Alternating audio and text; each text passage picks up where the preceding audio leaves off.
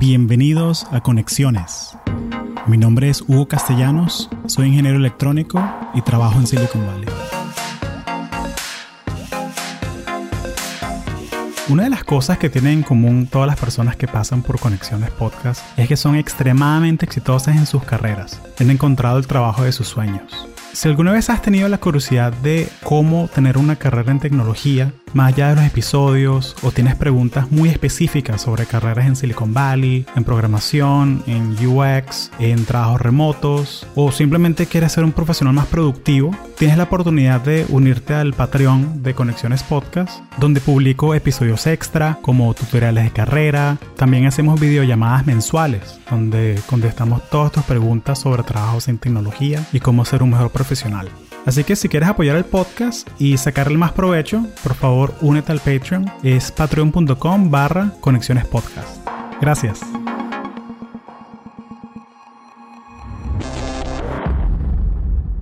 Oye David, señor Front End, bienvenido a Conexiones.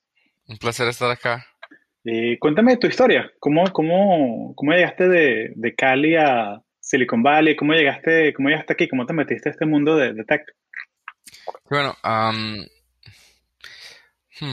bueno yo, yo, crecí en Cali, Colombia, y pues como a los 14, 15 años nos, fuimos a ir a, Bogotá.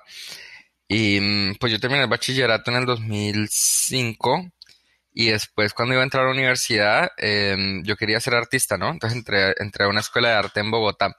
La escuela de arte, digamos, tenía, tenía como un programa bastante enfocado en, en computadores y multimedia y cosas así. Entonces, eh, estoy haciendo un montón de, de Action Script, de, de, hecho, como WordPress, tuvimos varios semestres de eso, y etcétera. Y entonces, después de la universidad, pues empecé a trabajar con una agencia de, de web, con unos amigos, eh, haciendo, pues ayudando aquí como en websites, cosas así. Luego logré entrar como a una, a una, como startup de, préstamos, cosas así, pues por una cosa más bancaria. Y así a poquitos, ¿no? Como que te vas, vas aprendiendo más y vas evolucionando ahí en la cosa.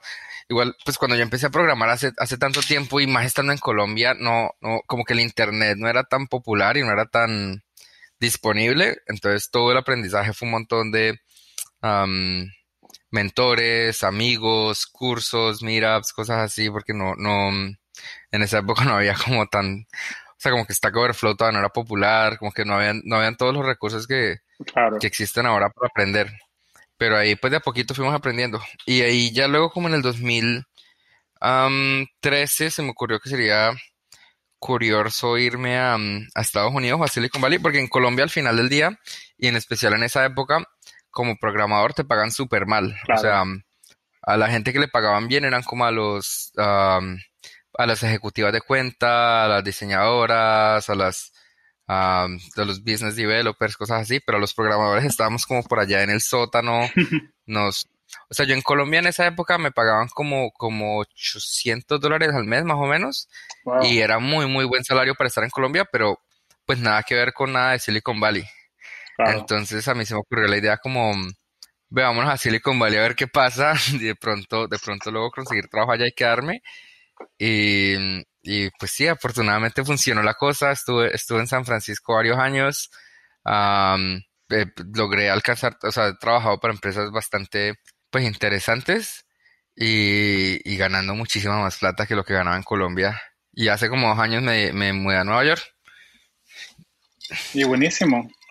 ¿Y cómo, cómo ves tú la diferencia entre trabajar como programador en, en San Francisco y en Nueva York? O sea, ¿tú sientes que el ambiente laboral es la misma cosa? ¿Tú sientes que eh, como que California es California y lo demás es Loma? O sea, ¿cómo, cómo, cómo ves tú la diferencia? Mm, bueno, la verdad que em, las, las, diferencias andan cambiando todo el tiempo. Yo, yo realmente no extraño a San Francisco para nada.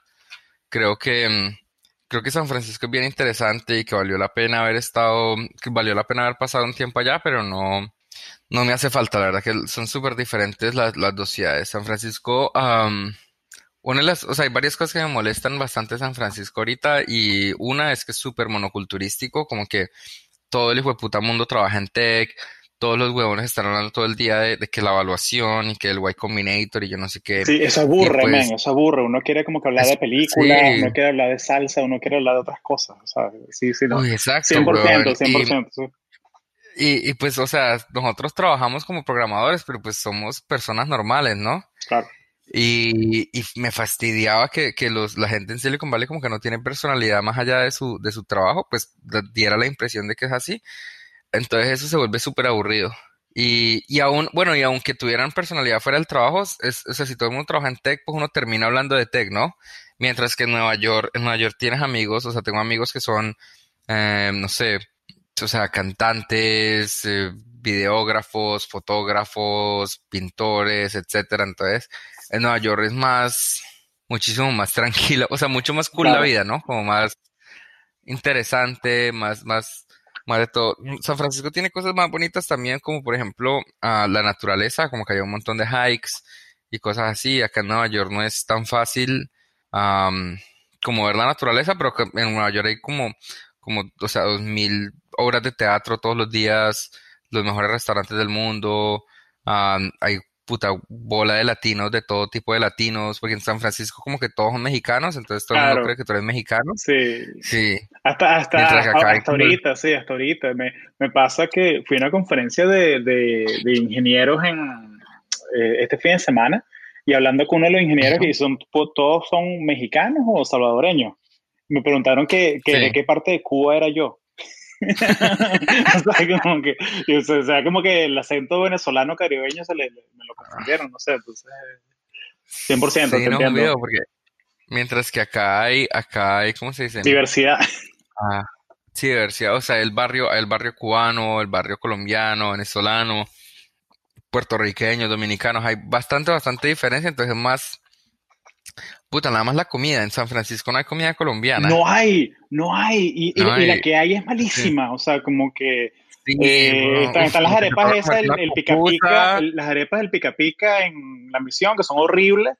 Eh, Sí, para eso yo como arepas en mi casa. Eh, sí, hay, un, hay como un sitio que vende pupusas y te toca fingir que una pupusa es igual que una arepa. Sí, como cierra los ojos y piensa así, arepa, arepa, arepa en tu interior. Sí, sí, no es... Pero no hay ajiaco, no hay bandeja paisa, no hay un buñuelito. Sí, entonces... Para comer comida colombiana ven aquí a Los Ángeles, capaz, que va a conseguir, pero sí. Oye, eso es como chévere en Nueva York, o sea, hay como muchísima, muchísima más variedad. Bueno, en Nueva York yo no soy latino, soy colombiano, entonces es como que es bien diferente como que la, la, la ventaja, ¿no? De tener como esa variedad de, de latinos y gente y eso. Buenísimo.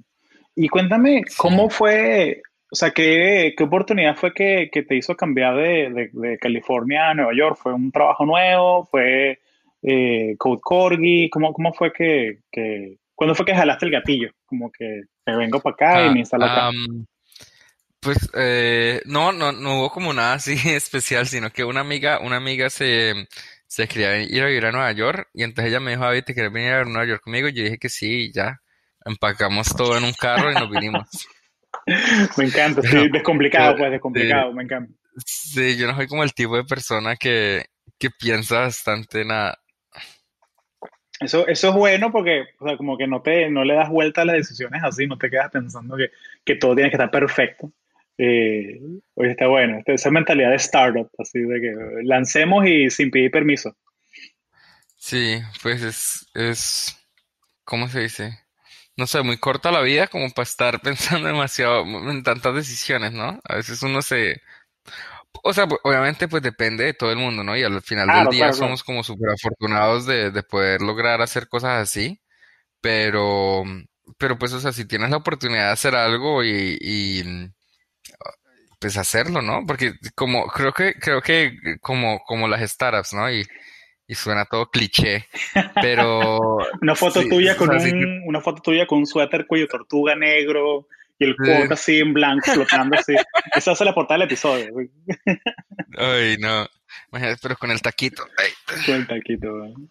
Ah, con el tequería, ah. sí, sí. no, que pues, o sea, como, como cuando tienes una startup, ¿no? Tú puedes pasarte como cinco años haciendo el user research y los diseños y yo no sé qué, y, y, desperdiciar un montón de tiempo y plata averiguando de si deberías hacerlo o no. o, puedes hacerlo y ya. Y yo creo que en la vida es así como similar, ¿no? O sea, como que, como que hay gente, puta, hay gente que, yo, yo, o sea, pues, porque como me toca hablar con tanta gente todo el tiempo, a veces yo hablo con gente y me dice como, ah, llevo como 15 años queriendo ir a Nueva York, pero nunca he podido ir. Y es como, pues, puta, ve, weón. Sí. No, no, sí, o sea, pero no, no, o sea, no hablo de gente que no tiene los medios, porque obviamente, obviamente el país y el mundo está lleno de gente que no tiene digamos, la plata o el tiempo o la paciencia para, para hacer ciertas cosas, pero bueno, si, eres un desarrollador en San Francisco y ganas bastante plata y dices que, uy, de verdad quiero ir a Nueva York, pero nunca he podido ir, o sea, no, no quieres. Claro. Porque si, si quieres algo en la vida, pues, pues vas y lo haces. Claro. Creo yo, no sé. Sí, no, no, en, hay cosas que han sido súper democratizadas, ¿no? Como que, eh, oye, a mí me encantaría hacer un canal de YouTube o me encantaría hacer una, una tienda de Etsy eh, porque yo hago tal cosa y me quedan bonitas. No, haz una, pues. Haz una, ¿no? Así que me, gusta esa actitud. Eh, oye, vámonos al plato fuerte entonces. Échame el cuento de Tequería. El, el, cuento de Tequería. ¿Cómo fue que comenzó Tequería? ¿Qué es Tequería? Eh, o sea, yo, yo sé porque yo, yo estoy metido en el culto. Yo me tomé el kool completo. pero cuéntame qué, qué es Tequería y cómo comenzó. Claro. Bueno, no, nosotros arrancamos Tequería en el 2015, 14, caramba, perdón. Me van a matar por no acordarme de estas cosas. Pero, bueno, no, nosotros arrancamos hace un par de años, hace unos años, eh, eh, mi compañero Sasashi y yo, nosotros nos conocimos en un coworking space ahí en, Berkeley, California. éramos, estábamos yendo al mismo, al mismo coworking space. Y pues teníamos como la pregunta de, mm, o sea, estuvimos, éramos como, llevábamos como seis, meses de amigos, por lo, por lo menos, más o menos como seis meses de amigos, habíamos ido como a Burning Man juntos, habíamos hecho varias cosas y, y, en esa época en San Francisco como que había muchos movimientos de, de mm, como diversidad en tech, ¿no? Como que estaba la cosa de Women Who Code, Lesbian Who Tech y cosas así pero, pero no había como ninguna organización seria que estuviera ayudando a los latinos, ¿no? Y pues así, igual como lo dije hace como cinco minutos, se nos ocurrió como, o sea, como que si no existe, pues hagámosla, ¿no? Porque para qué, o sea, que vamos a esperar a que alguien más la haga. llevamos, o sea, estuvimos parchando varias semanas que dijimos como, uy, alguien tiene que arrancar esto. Y dijimos, pues bueno, si nadie más va a arrancarlo, arranquémoslo. Entonces, em, originalmente te quería arrancar como un meetup, así como en meetup.com porque yo tenía como un meetup que ya estaba pagando por el GDG, entonces fue como, bueno, pongámosla en la misma cuenta y nos sale gratis. Me encanta. El primer meetup que nosotros tuvimos de tequería fue como en diciembre y como que 10 personas se registraron, pero llovió una boleta ese día y llegó como una persona. Fue bien curioso, o sea, éramos como Sachi, yo y otro huevón y como 24 cervezas. Y, y pues bueno, o sea, la pasamos chévere y casual, pero no nada pues así trascendental. Claro. Pues entonces en enero fue como, bueno, hagámoslo otra vez. trascendental, el, trascendental el, guayabo el día siguiente de 24 cervezas, pero eso más nada. Siempre. Pero pues como cualquier día de la semana. Y luego, pero en enero, antojo otra vez. Vamos a, a ponerlo en mitad y a ver qué pasa. Y llegaron como ocho personas. Y así pues le seguimos dando de a poquito, ¿no? Como que el grupo fue creciendo, en algún momento fue como, uy, la gente está como interesada, pongamos, o creamos un Slack ahí para que podamos hablar más, creemos un website, o sea, todo fue creciendo de manera, de cierta forma, también como súper orgánica. o sea, como muy intencional en cierta manera, pero también como súper orgánica, ¿no? Porque no, no, no, o sea, teníamos una dirección muy clara y teníamos unas, unas, como unas reglas y unos fundamentos muy claros, pero también teníamos ¿cómo se dice?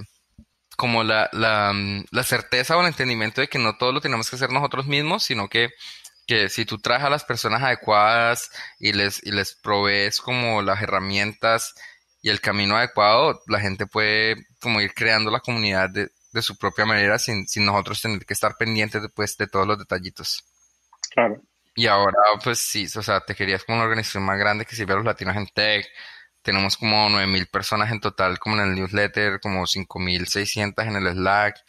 Y, o sea, hay como cualquier cantidad de personas que han conseguido trabajo gracias a tequería, gente que ha encontrado, no sé, novia, amigos, casa, apartamento, de todo. Es, es, digamos, como imposible, ¿no? Como de medir el impacto que este tipo de cosas tienen, porque al final del día, cuando, cuando una persona, digamos, no sé, una persona latina X consigue un trabajo en tech, no solo está cambiando su vida, sino también, o sea, la vida de los primos, la familia, la, la mamá, etcétera, porque desafortunadamente no, la mayoría de los latinos acá en Estados Unidos venimos de familias con, muy pocos recursos, entonces cualquier diferencia de salario en, en nuestras familias puede ser una diferencia súper grande en la sociedad. Claro, y, está esa parte que no puedes tocar también, ¿no? Que es poder decir que, no, mira, mi primo está en San Francisco y trabaja en Google, y él es de los Rodríguez de Medellín. O sea, o sea, o sea como decir que, que, que, que, es posible, ¿no? O sea, demostrarle a la gente que de tu alrededor que, que se puede, pues, que somos personas normales y, y sí, o sea, uno, uno tiene ciertos skills y uno los sabe aprovechar, pero uno también aprendió, gracias a Tequería y los eventos, uno aprende cómo, cómo navegar ese mundo, ¿no? O sea, porque me gusta que mencionaste lo, del trabajo, ¿no? Porque yo he visto, hay canales que sí, para eh, ofertas de trabajo, que te dicen, mira, me están ofreciendo 120 mil al año, eso es bueno, eso es malo, y que no, no, te deberían estar ofreciendo 140. O sea, ah, bueno, gracias, y, o sea, cosas así muy, muy concretas, ¿no? Y, y, me gusta mucho que la gente es muy, muy responsive, o sea, la gente es muy, está engaged, o sea, está metida en, la jugada, pues que tú pones una pregunta, un comentario, y ahí enseguida te, te, orientan por donde es, eso me, me, gusta mucho la comunidad. Sí, es verdad, no, y, y como decías ahorita también, um, bueno, o sea, si, tú tienes como la plata o algo así para haber ido a Stanford o, o, a, no sé, Yale o, esas universidades y eso, pues los profesores y, y la gente que trabajan allá, pues te ayudan y te dicen cómo, cómo negociar el salario, cómo vestirte a una entrevista, cosas así. muchos latinos, pues como no, no tenemos los amigos que estén trabajando en esas empresas, no, y, y Tech, Tech se las pica mucho de ser todo meritócrata, pero, pero al, al final del día es súper, súper mentira. Los, la gente en Tech es re... Um, elitista, o sea, Stanford con Stanford. Sí, elitista. eh, puta, el otro día apliqué una empresa y, y, el, y me rechazaron así de una. O sea, yo tengo como 10 años de experiencia y, y la, la, letra de rechazo fue algo así como... Um, es muy raro que no has estado más de dos años en ninguna empresa. Y yo era como, marica, yo, o sea, soy, mucho mejor programador de cualquiera de los imbéciles que están trabajando en tu empresa, weón, relájate. y luego se quejan de que no, no contratan latinos, weón, y que, y que, ah, no, que Google está tratando de contratar más latinos, pero no, no, no aparecen. Y era como, pues bueno, weón, deja de, de, tener reglas tan pendejas. Pero, pero digamos, también cuando tú estás tratando de entrevistarte en una empresa, ¿no? Si, si tú no tienes la, si tú no tienes el amigo que te diga como, hey, huevón Hugo, no te pongas una corbata, porque si te pones una corbata no te van a entrevistar, no te van a eh, Eres un outsider de una, pues. sí. o, oye, no, deja de perder el tiempo estudiando eso, mira, cómprate este libro y este libro te da exactamente lo que necesitas saber. O sea, si, si tú no tienes como la persona que te ayude un poco a, no, ni siquiera antes de la entrevista, o sea, perdón, muchísimo antes de la entrevista, si tú no tienes a alguien que te, que te dé como un chulito en el resumen cuando estás aplicando, ni siquiera te van a llamar. Entonces ayuda muchísimo que tú puedas ir a te quería y decir como, hey, hay alguien aquí que trabaja en Stripe que, que me dé una recomendación. Porque si tú aplicas, o sea, la mayoría de la gente que aplica a una empresa sin recomendaciones no, no te llaman ni nada. Entonces, eso es como lo que, o sea, hay, hay varias como cosas que queremos hacer con tequería, ¿no? Y que, que algunas están funcionando mejores que otras. ayudar a la gente a conseguir entrevistas está funcionando muy bien. Y una de las cosas que queremos hacer más en el futuro es como cómo logramos que más latinos se vuelvan gerentes en estas empresas o speakers o founders o VPs o ejecutivos para que para que podamos lograr hacer un cambio muchísimo más, o sea, crear transformaciones muchísimo más rápidas y muchísimo más profundas. Excelente. Eh, te quería que comenzó ahorita, o sea, 2015, 2014. Eh, si tuvieses que empezar la comunidad de nuevo, así de cero, eh, te montamos en la máquina del tiempo, ¿qué, ¿qué cambiarías? ¿Qué harías diferente desde el comienzo? ¿O dejarías que todo fuese igual, así orgánico? Ah, no, no, no. O sea, si, si hubieran como un montón de cosas que, que hicimos quizá mal o algo así, bueno, no, no, no malo bien, no sé, como que yo soy muy creedor de que No, claro que, pero como key learning, o sea, si, si yo suponte quiero hacer el, ahorita salió el tequería en Portland, eh, está tequería en Austin, en Miami, en Nueva York, en San Francisco, pero suponte que yo quiero comenzar el tequería en, no sé, en Seattle, que, no hay tequería. Un ejemplo. ¿Qué, qué, qué, cosa haría diferente yo que quiero comentar, comenzar un, un chapter de tequería en mi ciudad? Claro. Uh, no, o sea, creo que dos de las cosas como más, más, bueno, de las cosas que mejor han funcionado y que siguen funcionando y que, que de verdad es como súper importante para, para lo que este quería ahora y, seguir en el futuro, es como empoderar a los voluntarios, como darles la capacidad y la autonomía para que crezcan y creen los programas y creen los eventos y creen las cosas que de verdad les interesan y les apasionen. Eso es ha funcionado muy bien y, es algo que, yo sigo, uh, que nosotros seguimos empujando bastante.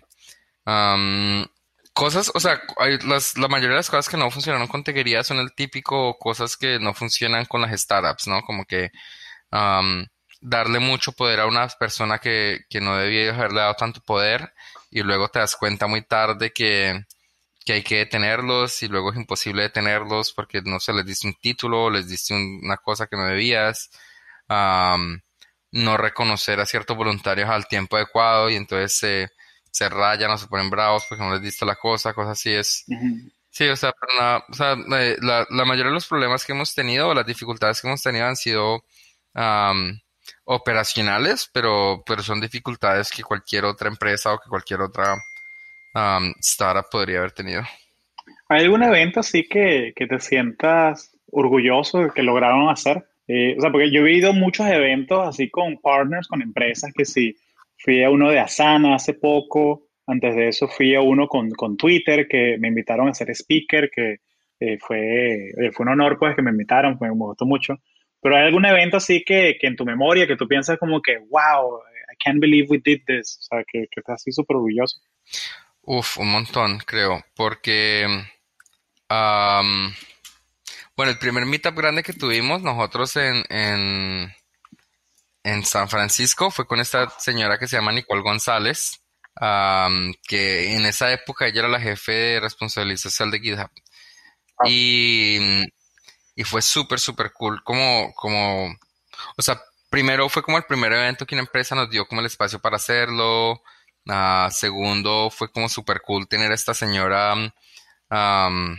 venir, o sea, como darnos la confianza para, para, para, venir a un evento, cosas así. O sea, yo creo que fue uno de esos eventos que si no hubiera sido por ese evento, quizá no, o sea, nos ayudó, nos ayudó, nos, nos catapultó y nos, nos ahorró un montón de tiempo en, en crecimiento. Y yo creo que así como ese evento hay muchos eventos, o sea, como que casi todos los meses nosotros tenemos eventos, o sea, yo, no sé, hay, hay miembros del Slack que son súper medio latino famosos, no sé, como que el, Elías Torres, que es el fundador de Drift, y Drift es una empresa súper gigante que lleva 100 millones de dólares recolectados, es quizá uno de los latinos fundadores con más experiencia y más plata que hay en el país, es parte del Slack, uh, Sebastián Delmont, que es venezolano y es el fundador de una cosa que se llama Street y que es como la empresa más popular para buscar apartamentos en Nueva York, está en el Slack. Eh, todas esas cosas, o sea, como que me dan demasiado, ¿cómo se llama? Como que te calientan el corazón un poquito cuando tú ves a esta gente que es super play, súper popular, ahí participando como con todos los demás y, me causa demasiada alegría. Y sí, obviamente de vez en cuando tratamos de hacer eventos y la gente no, no te responde o no quiere participar, y, pero bueno, así es la vida. Te, te, luego creces un poquito más y luego vienen y te buscan y te dicen como, ah, David, vení, quiero ir a tu evento. Y yo como, claro, claro. A mí, a mí me, me, gusta mucho lo que, lo que pasa así, eh, súper orgánico, que eh, de, de, pronto hay, una, hay un evento que si pasó Google, Google Next, o pasa una conferencia importante así de, de tech, eh, y, y, los partners, o sea, donan pases, ¿no? Para que miembros vayan de tequería a los eventos. Y a, mí me, y a mí una de las cosas como que de pronto de pronto para un ingeniero que trabaja que sí en, en, Google y ir a Google Next es como que, ah, sí, qué chévere, me dieron permiso para ir a Google Next, la gran vaina. Pero para uno es como que miércoles, o sea, yo puedo ir, hablar con la gente que hizo la tecnología, eh, conocí, conocí el, el product manager de Google Chrome, lo conocí en Google Next, o sea, como que yo es un mancito súper sencillo, así típico, típico nerd así con la barbota, los lentes de pasta, eh, y, y, es muy, muy bonito, ¿no? O sea, como ponerle cara a las cosas que uno usa todos los días, porque, coño, ¿quién no usa Chrome? Y le di la mano al product manager y hablamos de Hitchhiker's Guide to the Galaxy, porque el panel le gusta mucho sci-fi también. O sea, son, o sea, yo me acordé de esas cosas, ¿no? Que como que humaniza la tecnología, eh, te quería, me gusta mucho. Sí, yo creo que, um, me encanta lo que dijiste, yo, yo una vez, hay un tipito que se llama Paul Irish, que es, él trabaja para Chrome en, en Developer Tools, como el debugger y la consola y ya no sé qué. Sí, sí. Y, y bueno, cuando, cuando, cuando yo vivía en San Francisco, por el GDG, por Tequería, pues me invitaban a cualquier conferencia y afortunadamente yo me la paso desempleado, entonces me la puedo ir a cualquier conferencia. Y como que me encantaba cuando, o sea, hubo como la tercera conferencia que yo a Paul Irish, Paul Irish se acordaba de mí y me llamó por mi nombre propio y yo como que, no podía de la vida. Yo era como, ¡ah! Y, aparte que, o sea, pues como yo soy medio loco, pues yo me voy a las conferencias como con onesie y creo que ese día tiene un onesie de, de, oh, ah, ese animalito que flota en el río, de... Ah. El animalito de, de, de Ghibli, de, de los dibujos. No no, espérate. Ah, ah. se me tengo que preguntar a mi novia. Pero ese ya tiene como un, un, onesie como de ocelote, no creo que esa cosa que flota en el río de la mano con su pareja. otter, otter. Y otter, eso, otter. Y, y el man, y el Polaris como que, oh my god, your onesie is so cute. Y se tomó una foto conmigo para mandársela a la novia. Y, con tu onesie de, de, de, Nutria ahí disfrazado de Nutria ahí Sí, de Nutria, Bueno, pero, pero rompes el patrón, rompes el patrón, o sea, llama la atención y se acuerda de ti, pues. Sí, porque pues, o sea, la gente no espera en una conferencia toda profesional y toda seria un huevón con el pelo pintado de verde ahí, vestido de nutria. Entonces, entonces como que, o sea, como que Deja, deja bueno, no, o sea, de, cualquier forma en que esté vestido o no esté vestido, siempre trato de dejar impacto, pero, pero la, ropa así rara ayuda un poquito. Sí. Y, y eso a mí me parece súper como interesante, ¿no? Como que es bien curioso ir a, a, a, esas conferencias y conocer a las personas que están creando los productos que, o sea, que nos transforman la vida, ¿no? Claro. Más que todo cuando esa gente es latina, como que en una conferencia, ah, no sé por qué putas, pero ah, a mí me invitaron al lanzamiento del Google Pixel, eh, como a la fiesta de lanzamiento del Google Pixel, y el, jefe de hardware en esa época de Google era un huevón chileno. Y, era pues una fiesta como reprivada, huevón, como que prácticamente todos eran gente de la prensa y un par de empleados de Google y ya. Y yo. Y, fue re curioso como, weón, como conocer a un man que tiene como tanto poder en el mundo, weón, porque esa posición de jefe de Harvard en Google debe ser, o sea, chévere. Y sí, obviamente, pues yo le dije al man como, hey, weón, sería chévere que vinieras a Tequería y el man me ignoró porque pues gente como él no le importamos nosotros tan abajo. Pero, pero, pero es cool, ¿no? Como, como tener la oportunidad de, de acercarte a tus, como tus deidades, ¿no? Claro, y, y, date cuenta que son gente igual que uno, ¿no? O sea, que le pasó, le pasó a una, una amiga que, ella, vino para el podcast, que ella era, y es interesante porque ella, ella es eh, Mariana, ella vive en, en, Ciudad Juárez, en México, y ella estudia en El Paso, entonces ella cruza la frontera todos los días para estudiar. Ah, interesante. Sí, sí porque el papá es médico, pero mexicano, pero en, en Juárez. Entonces, le, entonces típica vaina que muchos de sus pacientes son gringos que van a México porque es más barato y la chama vive en su casa, pues entonces ella cruza la frontera para ir a estudiar y consiguió una pasantía en Microsoft. Y a la primera y a la primera y a la segunda semana de Microsoft le dijeron, mira, eh, te escogimos a ti, Mariana, para Intern Day. Tú vas a entrevistar al CEO, a Satya Nadella. Vas a tener un fireside chat con él. Sí, porque escogen cada año un intern que entrevista al CEO. Entonces fue, fue genial, pues uno nunca sabe cuándo oh, esas oportunidades salen, así que es, muy bonito. Interesante. Bueno, pero también, también, bueno, y, no por quitarle nada de mérito a tu amiga, pero me molesta también bastante a veces que estas empresas, weón, como que nos cogen de, de, payasos a veces. Ah, no, eso sí, Poster Child, sí, sí, de una, o sea, sí, sí, sí, creo que, creo que fue también que el recruiter, ella le contó la historia de, de, la, de lo que ella hace, o sea, que cruza la frontera todos los días y, y le pareció un ejemplo como de dedicación, ¿sabes? Claro, entonces, entonces, entonces le, muere así la saliva pensando en, en, la, en, la, en las noticias y en los, en los headlines el día siguiente. Claro, claro, claro, claro. Pero bueno, este, este, era un evento interno, creo que, creo que va a salir la entrevista pública como en un par de meses, ahí lo, lo pongo en las notas del show para que la gente lo busque. Pero, pero sí, pero, pero te entiendo perfectamente. A veces hay gente que los agarran de, de de poster child y, y, a veces es humillante, ¿no? O sea, como que... Sí, yo tengo una amiga que trabaja en Venmo y, y ella es como la jefe del DRG en, en Nueva York.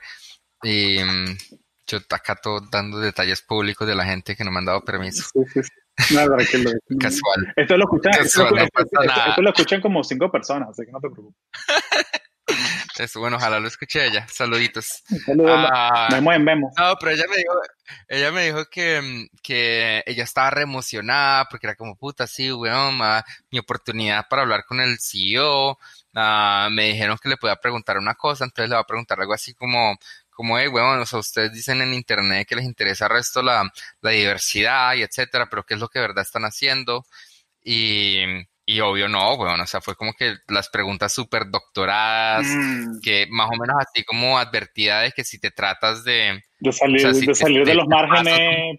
Sí, te, te botamos así de una, como que mira, te vamos a poner la, la, laptop acá en el maletín, just in case, si nos toca votarte. Qué feo, men, qué feo. Es curioso porque en especial en las empresas grandes, o sea, eso no es... No, no sé, bueno, o sea, es, es difícil, bueno, yo, yo en mi empresa, por ejemplo, donde estaba trabajando la última vez, como que tenía una, tenía una amiga que, que una compañera de trabajo que hablaba español, dos, dos a, cierto punto de la empresa, teníamos dos, dos otras personas que hablaban español. Y, y, el CEO de vez en cuando nos cogía hablando español y se ponía bravo, weón. Mm. Era como, oh, like, why are you speaking Spanish? Like, your coworkers cannot understand. Y si me entendí en mi cabeza, yo sé que eso es una actitud, pues, súper racista y súper hijo de puta, pero, pero en, pero si me entiendes, pero en la cabeza de este pobre weón, o sea, gringuito, weón, güerito, pues el que va, que va a entender, ¿no? Sí, sí. No, no, y me, me, me parece muy curioso eso, porque, o sea, oye, si tú estás hablando con tu amigo sobre un, el fin de semana o lo que sea, ¿sabes? Como que yo me siento raro hablándote a ti en inglés si yo sé que tú perfectamente sabes que hablas habla español. Eh, me siento raro, pues. Sea, obviamente, si estamos en una mesa y hay dos gringos enfrente, hablamos todos en inglés, pues, por benefit of, the, of them. Pero sí, es raro, man. Una, una amiga mexicana de Bakersfield, ella me contó... Bakersfield. Sí, Bakersfield, el, el, el sobaco de California. Eh, que, yo solo de Bakersfield por, por, por, como los shows de Netflix que se burlan de Bakersfield. Sí, sí, que él, sí. como que, oh yeah, it's California. Kinda. Sí, como diría, casi, casi menos feo que Fresno. Coño, ella, ella es mexicana, ella es mexicana americana, ella es chicana, pues, y ella, y ella no habla español. Y, y, está dando un keynote, y como que, yo sé que muchos de ustedes se preguntan por qué yo no hablo español. Y la gente, oye, sí, o sea, como que no sé por qué nunca aprendiste. me dijo que, y nos contó que su papá, cuando era niño en, en middle school, en Bakersfield, el papá, una vez lo agarraron hablando español en el middle school, le pegaron y lo obligaron a escribir en el pizarrón mil veces. I will, I will not speak Spanish while in school. Uf, será como Bart Simpson ahí. Entonces, es ah, como Bart Simpson. Entonces, el papá quedó con ese trauma y cuando, y 10 años después, cuando la chama, no, nunca le enseñaron español a, las niñas, pues. Eh, o sea, sí sabían las vainas básicas, como que eh, pedir la comida, pero, pero, que, que, mierda, weón, que te roben tu idioma, weón, eso, eso, es, eso es horrible. Yo he, escuchado esa maricada, weón, que, que, que, mm, Ah, mejor dicho, o sea, como que, pues, o sea, si me entiendes, yo, yo me vengo acá de Colombia, ¿no? Y, Mm, y yo me llegué de Colombia a Estados Unidos como a los 23 años, algo así. A los 23 años, pues, uno ya es un adulto, pues uno ya entiende un montón de cosas de la vida, etcétera. Claro. Y entonces lo- los gringos, los gringos te dicen cosas y al principio pues yo no me las creía, porque yo era como, o sea, cosas que tenían que ver como con, no sé, como con racismo, con sexismo, con discriminación y yo no sé qué. Y en mi cabeza era como, weón, ustedes son todos unos pendejos. Pero, pero ya después de que, que entiendes más como de la, de la, y no sé si te pasó similar a vos, ¿no? Mm. o sea, yo creo que la, la, la condición de ser como latino nacido en Estados Unidos es es súper, súper mega diferente a la condición de ser latino inmigrante, Sí, en, en, en especial dependiendo de la edad que inmigras a Estados Unidos. 100%, O sea, 100%. digamos, la mamá de mi novia inmigró a Estados Unidos como a los treinta y pico años. Ella, o sea, lleva acá como 40 años, nunca aprendí inglés. Am, sería, sería absurdo, weón, decirle a mi, a mi suegra que, que fuera a aprender inglés. Am, sí, o sea, cada, cada uno tenemos como una experiencia súper diferente y, y eso me costó a mí un principio, eh, un, un montón al principio entender eso, ¿no? Sí, sí, y cambia como si vas a la Florida o vas a California, o sea, porque por lo menos en la Florida, o sea, yo, es muy, es muy sí. común que tú consigues que si, eh, no, que, No, en que- la Florida que- tú nunca aprendes inglés. sí, no, en la Florida es que tú consigues un, un Uber en Orlando, agarras un Uber y el tipo era ingeniero en Venezuela. Y el tipo, Sí, y, no, y no, el eh. tipo que, bueno, estoy esperando que me salgan los papeles del asilo y... y- y- Sí, yo, yo viví ahí en, en el pedazo de la historia que no conté porque mi historia es súper larguísima. Yo viví un tiempo en, en Miami am, y trabajaba en construcción. Ah, en el nor- a norte de veces, Cuba, Cuba del norte, claro. Sí, en la capital de Latinoamérica. Eso. Y yo vivía como en Aventura, que era como el, el, el barrio de la gente latina rica. Sí, sí. Sí. Y puta, teníamos un montón de, de, no sé, como empleadas de servicio y cosas así que eran abogadas en Colombia, am, que se habían ido a Estados Unidos porque, ah, no, me a buscar el sueño americano, pero, pero pues como no sabían hablar inglés, les tocaba trabajar en lo que cayera. Sí. Y aún así, y aún así estaban más felices siendo limpiando casas en Miami que siendo abogados en Colombia. Mm, Para que tú veas. La- la- Sí, como que también depende de si tú buscas, vienes buscando estabilidad, ¿no? Digo yo. Eh, Sí. y, y capaz que, que- sí, o sea, como cada uno tiene una historia. A mí lo que me chocó mucho, o sea, no, no me chocó que no me gustó, sino que me fue como cultural shock. Fue cuando Ujú. vine a California y conocí tantos latinos que no hablaban español. Eh, obviamente porque es la generación de, de, de mi- como de mi amiga, pues, que, que sus papás tuvieron Sí. ese trauma de... Y yo tengo, yo soy muy afortunado, pues, en el sentido que mi, mi- mis dos papás estudiaron, pues, y, y, y muchos de mis amigos en Florida, como sus papás eran profesionales, o sea, comerciantes, cosas así. Y me pasa que voy a dar, que si con Shep, eh, doy unas charlas con, para estudiantes aquí en California, y el background de los, de los papás de ellos es que no, mi papá recoge fresas en el campo. Y, Sí. y- y es algo muy shocking porque uno, uno lo ve y, y como que y es una responsabilidad. Porque tú. No, pero también a mí me parece que al revés, al revés Mm, también es un problema. Ok, Espérate, dame, dame dos segundos, re- refileo mi agua. dale, busca tu agua, tranquilo, no te preocupes, no pasa nada, no pasa nada.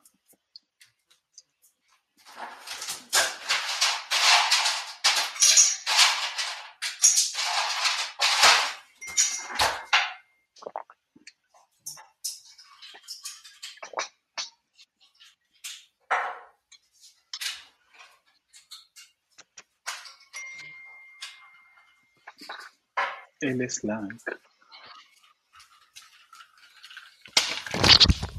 Perdón, qué pena, pero es que me encanta este tema de conversación. No, no, no, no, no, no, no pasa nada, no pasa Sí. nada. Te iba a decir, solo para terminar la idea rapidito, que se vuelve una responsabilidad porque cuando tú vas a dar una charla a un middle school, a un high school, eh, con estos estudiantes, ¿no? Que son, los papás eran, muchos son hijos de papás indocumentados, que trabajan en el campo.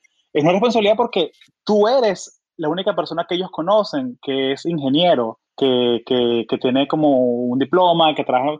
Entonces se vuelve una responsabilidad porque they look up to you. O sea, ellos, ellos, ellos te, buscan, te buscan como mentor. Entonces algo para que para mí fue, para mí es un honor, pues, cuando me invitan a dar charlas, cosas así, porque eh, tú nunca sabes quién está escuchando pues, la, la charla. Sí, pero no, me, me, me causaba como mucha intriga también porque el opuesto también es muy real. O sea, no, no, no o sea, tengo como cuatro, cuatro pensamientos en la cabeza a la vez.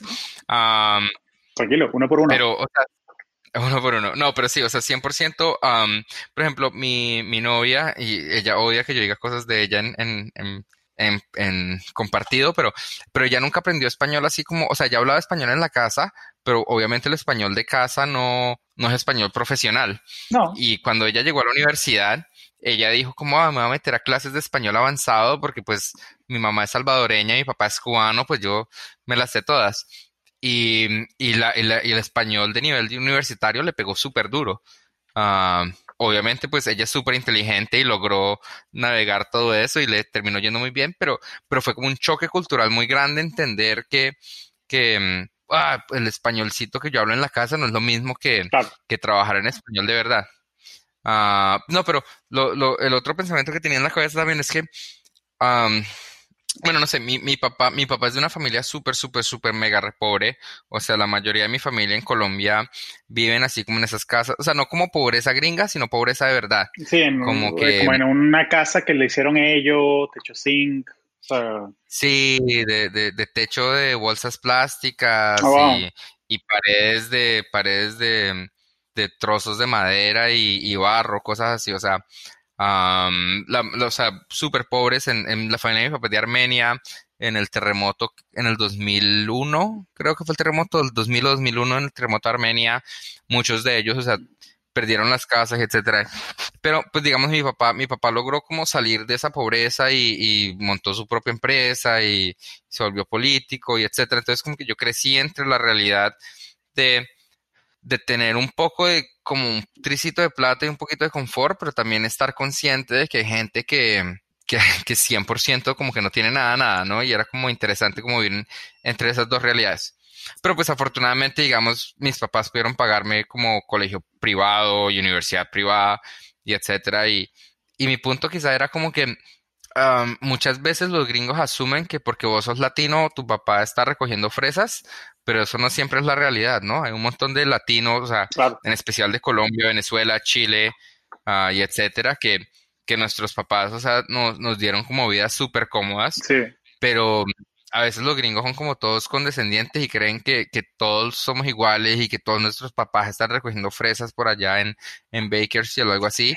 Y para los gringos a veces es súper difícil entender que, no, en Colombia también tenemos una clase política, en Colombia también tenemos una clase alta, en Colombia hay un buen de- resto de plata y, y es como una situación completamente normal, ¿no? claro.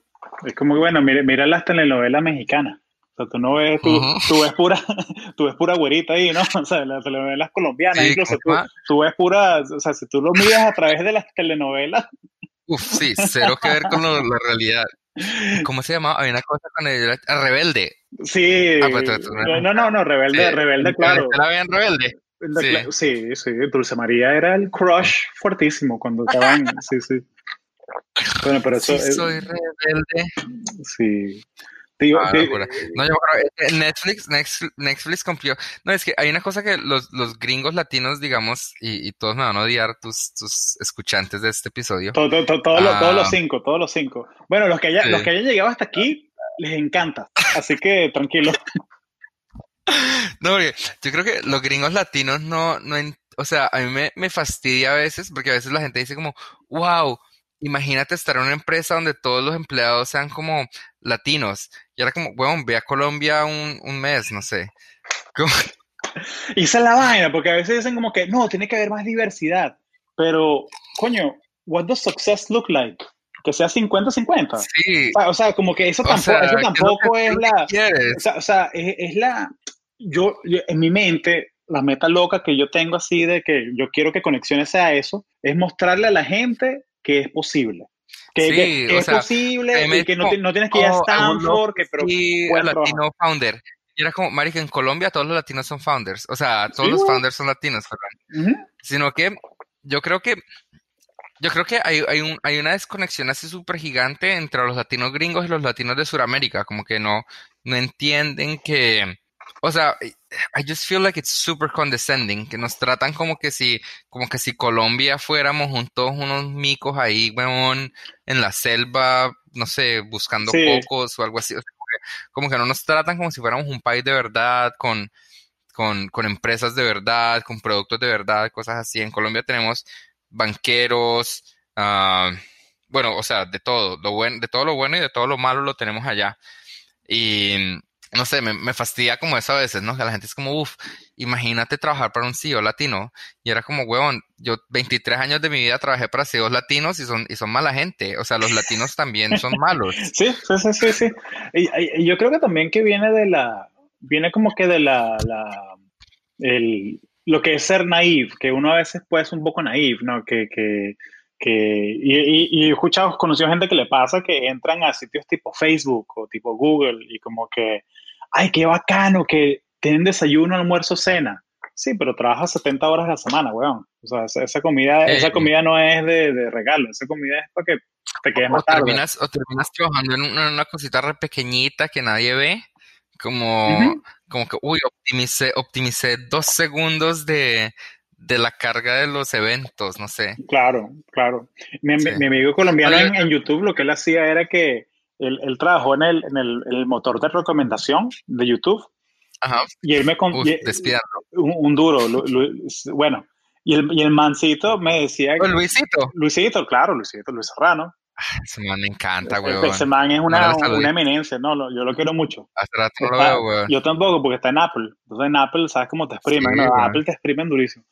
Pero el... Ese man habló en un evento de tequería, weón. Sí, sí, sí. Tiene, tiene un canal de YouTube como con 50 mil followers. Sí. Un, duro, no, Él vino a uno de. Me encanta. Sí. No, y aparte que me encanta porque es tan, tan, tan humble. Súper humble. Súper humble. Yo conozco gente, yo conozco gente que hace, o sea, que, que está en posiciones mucho más, digamos, pequeñas que él, que se creen la, la última Coca-Cola del desierto, pero ese man, ese man es súper, súper, súper divino, güey. Sí, sí, sí, no, de tú a tú, de tú a tú siempre. Y, y el man me contaba que, que a veces los trabajos que ellos hacían adentro, cosas como tan sencillas como que, bueno, hay que mover esta copia de la data a este otro lado, que esa vaina era un proyecto de seis meses, porque son no sé cuántos exabytes de data de que, sí, tenemos que mover la librería de YouTube de Australia, y toma seis meses la vaina. no me imagino, güey. Sí, vaina loquísima, verdad. Yo creo que una vez él me contó que, que a un punto, o sea, cuando él recién entró a YouTube, que se demoraban como, eh, que tomaba dos meses reconstruir los índices de los videos. dos meses. Sí, reconstruir los índices. O sea, ni, ni siquiera, o sea, puta, ni siquiera como leer todo el contenido de todo. Pero ahora, o sea, no, no sé, ha cambiado, ha cambiado muchísimo con todo lo de TensorFlow y TensorFlow 2.0 y los TPUs.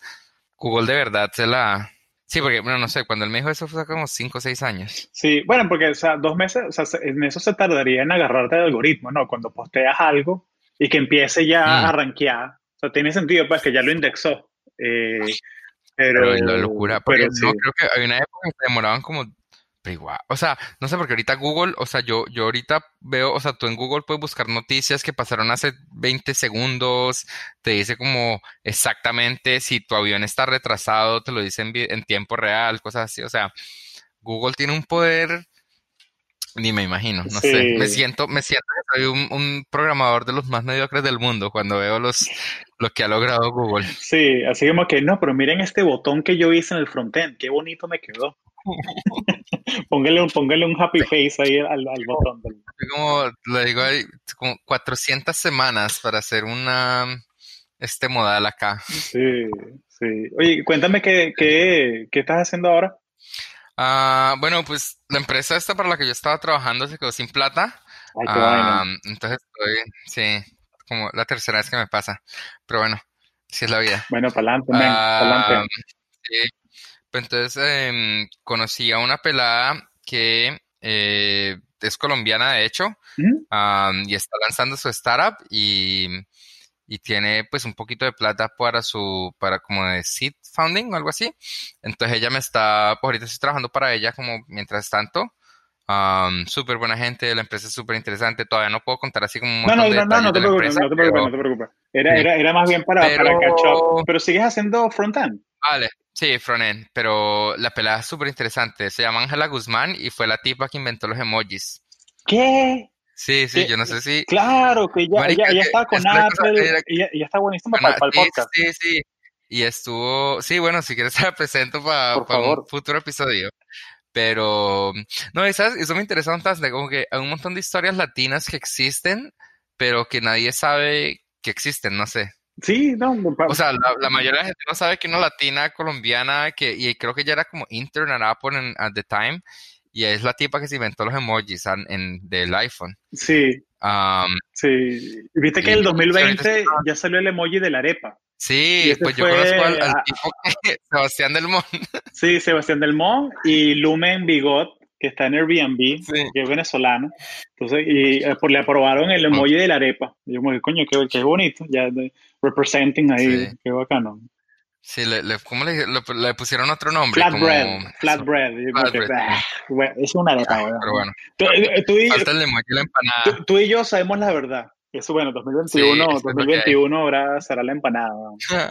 Sí. Pero, ¿qué tiene? Pero, mm, sí, pero no, sí, en eso estoy ahorita, como que, como que estoy desempleado, como siempre, pero mm, los que me ayudan, me ayudan y sale. Eh, el poder de las conexiones sale, siempre resuelve. Bien.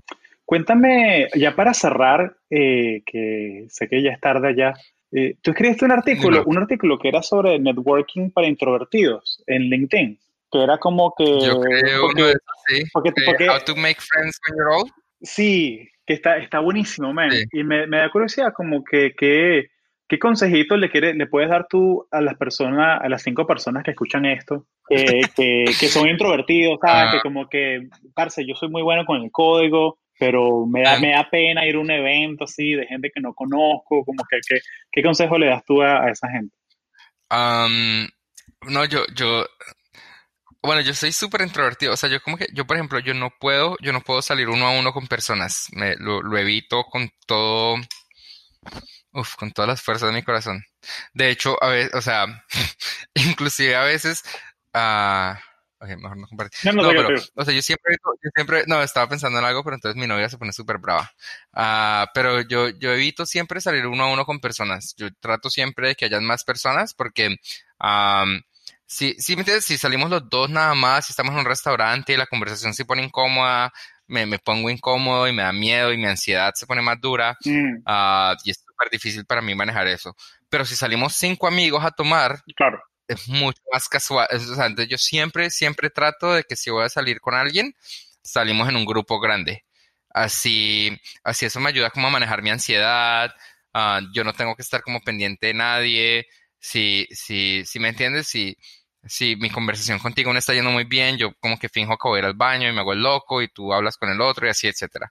Entonces, ah, uno como que, primer consejo ese, como que yo siempre evito salir con una sola persona y trato siempre de salir con, con grupos de personas.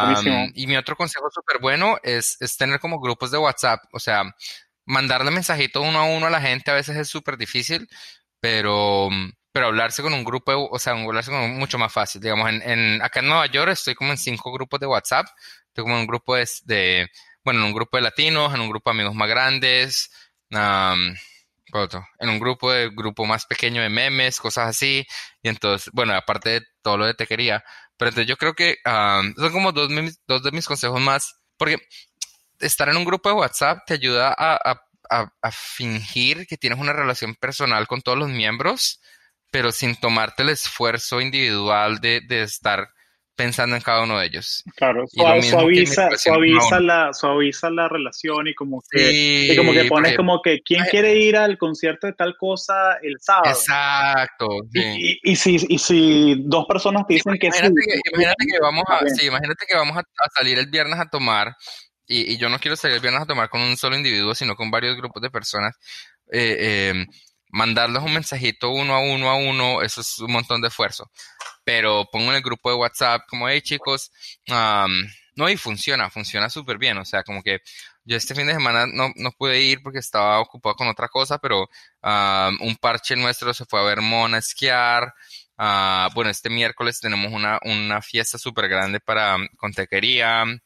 Am, vamos a ir al concierto de los Amigos Invisibles, de Stereo, perdón. Ah, qué cool. Um, o sea, Sí, o sea, los grupos de WhatsApp ayudan un montón porque tú no, no, no tienes que estar ahí tan, bueno, los Slacks o lo que sea, pero digo que ayuda, ayuda un montón como tener grupos para no estar ahí pendiente de, de los individuos. Y esos, como son, esos son como mis dos consejos más grandes. Y los otros consejos es como, tengo dos amigos que, bueno, no, o sea, yo, ya a esta hora del episodio, ¿quién escucha? Pero yo tengo la super mega depre y tengo dos amigos que, que mm, prácticamente los tres estamos siempre despiertos a cualquier hora del, de cualquier día del momento y nos texteamos así como, uh, tengo la super depre, ¿qué te está pasando? Yo no sé qué, etcétera. Y es rico, o sea, es súper conveniente tener como esos amigos que tú sabes que, que mm, no importa qué les digas a cualquier hora del día, no se van a poner bravos contigo.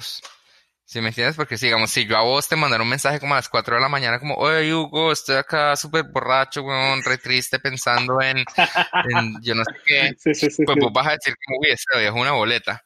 Pero, pero yo sé a qué personas sí le puedo mandar ese mensaje, entonces me hace sentir que no estoy como tan solo. Claro. Y, y es bueno identificar como el tipo de amigos a los que te, te toleran ese tipo de mensajes y, y cuidarlos, ¿no? Como tener esas relaciones siempre como no sé, que warm, sí, sí, siempre, siempre, sí, porque es como que tu, es como que tu board of advisors, si te fuese un startup, ¿no? es como que es la gente con la que te puedes rebotar ideas y la que y me encantó lo que dijiste, pues, que la gente que no te juzga, pues, la gente que sabe que, Exacto. que coño, que, que, David tiene sus momentos alegres, sus momentos depre, eh, y, y, que, y, que, tienes tú a tú, porque me imagino que ellos también te escriben a ti, que, coño, David, ah, David me, me, me, dejé de, me dejé con la colombiana, yo no puedo, explícame tú qué es lo que quiere ella, tú que eres de por allá, o sea, ¿sabes? cosas así, pues, hace falta tener comunidad. No, y que, y que nos tenemos, nos tenemos la vida, o sea, o sea, que si me llama, si me llama a las 2 de la mañana y me dice como, uh, David, estoy acá como en este chuzo y tengo como, como que, no sé, como sobredosis de lo que sea, pues yo, o sea, sabemos que nos, o sea, no sé, tenemos como un pacto, una alianza de, de lo que esté pasando, lo que, a la, hora que sea, nos ayudamos.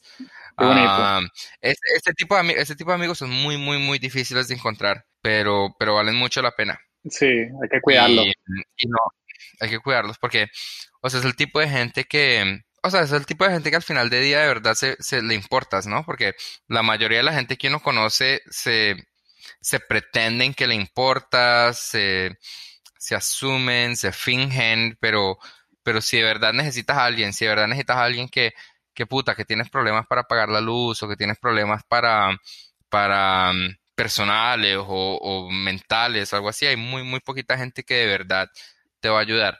Y si logras conseguir esa gente en tu vida que de verdad te ayuden cuando de verdad necesitas ayuda, es súper valioso. 100% de acuerdo. Y buenísimo, David. Oye, y con esa nota creo que podemos cerrar. Eh, ¿algo, ¿Algo más que, quieras, que, quieras agregar?